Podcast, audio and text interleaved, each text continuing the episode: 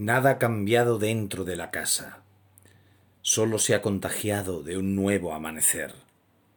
Pero ¿qué busca tanta claridad, tanta luz de quirófano, este sol que deja al descubierto las heridas, la sutura del sueño, las arrugas de las sábanas y le da forma a los muebles y al cansancio, y forma a los fantasmas que estuvieron toda la noche haciendo guardia al pie de la cama.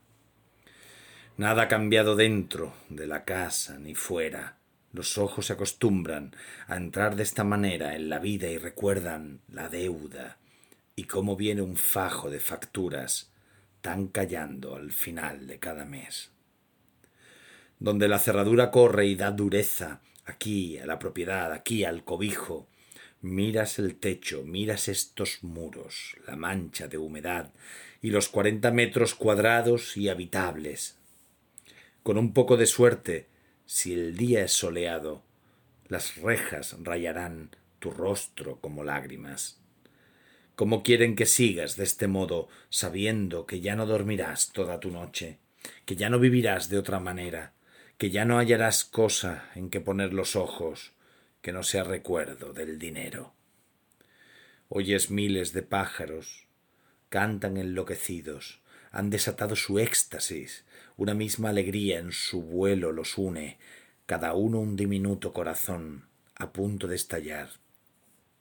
Y parece una fiesta, pero ellos tiemblan también, saben que queda menos. Amanece. Sales sin ser notada, con prisas, torpe, a tientas, estando tú en la casa, hipotecada. Bienvenidos a Radio Beades. Eso ha sido Oda a la casa propia de Diego Valla, poeta que nació en 1980, del que ya hicimos una, un Radio Beades y que nos centramos sobre todo en su libro de, de, de Adonais, del premio Adonais, pero con motivo de la publicación de su antología Esto no acaba aquí, que es una antología poética 2005-2015, abarca 10 años eh, en la colección MacLean, vamos, la editorial MacLean Parker, eh, con un excelente prólogo una edición muy bonita, un excelente prólogo de Ariadna Jaime. Dice eh, Ariadna Jaime en, en, la primera página de, la, de su prólogo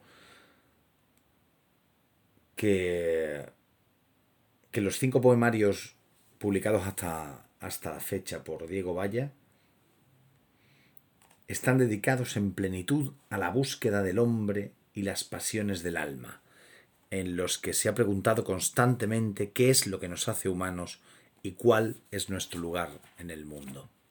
Bueno, algo muy universal. En este poema está muy bien, a mí me gustan mucho las referencias al dinero en este poema, a lo cotidiano, a las preocupaciones que a uno le angustian aunque uno esté feliz viendo su casa propia.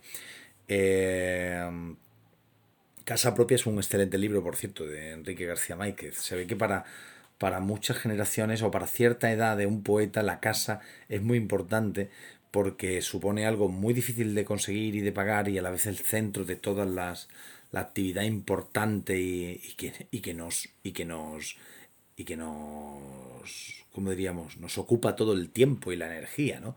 En la crianza de hijos, en el traer el dinero a la casa, en bueno, y en poner, como se dice normalmente, poner la casa, poner el piso y pagarlo. Entonces, aquí hay referencias a Quevedo, en no hallarás cosa en que poner los ojos, que dice Quevedo que no sea recuerdo de la muerte, y aquí dice del dinero, y luego referencias a, a, bueno, a, San Juan de la Cruz, en vez de estando ya la casa sosegada, dice, dice estando tú en la casa hipotecada, ¿no? Son referencias muy evidentes para, para el lector culto de poesía, pero que si no se pillan porque no se conocen, no pasa nada tampoco. El poema funciona tal cual. Aunque el tan callando, eh, que también es una referencia mística, lo pone en cursiva, por ejemplo, aquí.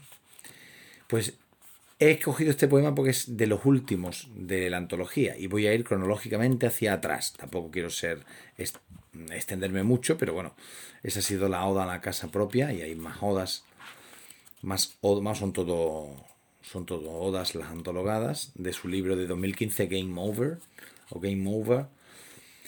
Ahora voy a recitar un poema sin título, como todos los de esta colección, de El libro del viento del año 2008. Por más que estoy aquí, por más que vivo consciente de ir cumpliendo los años sin querer, a pesar de que todo cambia fuera, no cambia nada en mí, y todavía soy el mismo que era cuando no pensaba estas cosas.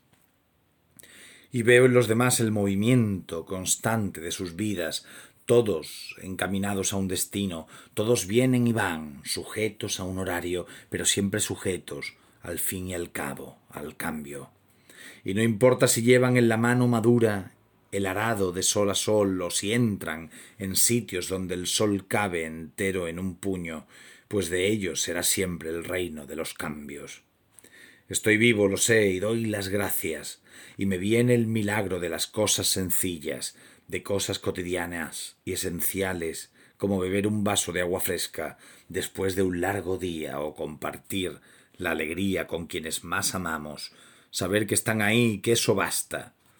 Estoy vivo, lo sé, y doy las gracias, y las doy de verdad, profundamente, pero el cansancio acude cuando menos lo espero, y soy igual que un trapo tirado al suelo sucio.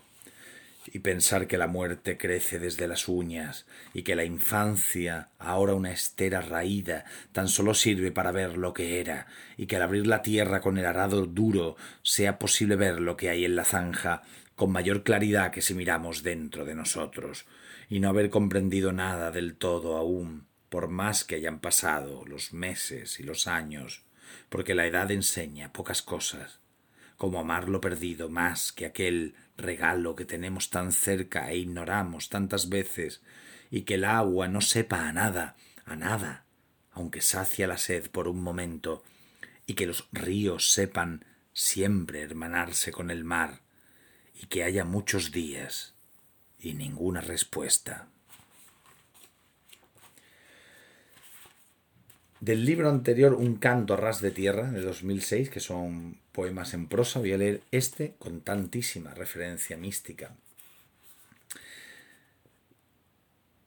Tú lo escuchas, San Juan, con tus alas cosidas a mano. Estás en una noche serena en tu celda, en tu herida, descalzo, enhebrando la aguja de tu fe con el hilo de la vida, pero el ojo se ciñe a tu noche serena, a tu celda, a tu herida, y no ve más allá del hilo, y no deja pasar sino el tiempo de piedra de las cuatro paredes. San Juan, con tus alas cosidas a mano, tú lo escuchas solo a la luz del día, en el suave saltar de las costuras, cuando un ciervo te trae en sus pupilas la imagen cristalina del amor. Y por hacerlo cerrado, o, por cerrar el arco que, hemos empezado con, con, no el último poema de esta antología, pero de los últimos, ¿no? Pues voy a leer el primer poema de esta antología, del primer libro antologado, Las sombras del agua, de 2005. Y con ello terminamos. Alguna vez la vimos. Estaba junto al ángel, de la piedra y del sueño, ese que solo vuela en la mano de un niño. Y el niño la tiró contra un estanque, y sus alas la hundieron hasta el cielo. Nunca estuvo tan cerca de la luz. No somos ya ese niño, es invierno en las manos. No queda nada de la huérfana onda que buscaba en las nubes. Alguna vez la vimos. Todo pudo pasar de otra manera, pero no encontramos la orilla. Y nunca más seremos lo que fuimos, ni esto que ahora somos y que a veces ni siquiera queremos ser, sino sombras sin nombre en las sombras del agua. Gracias por escuchar.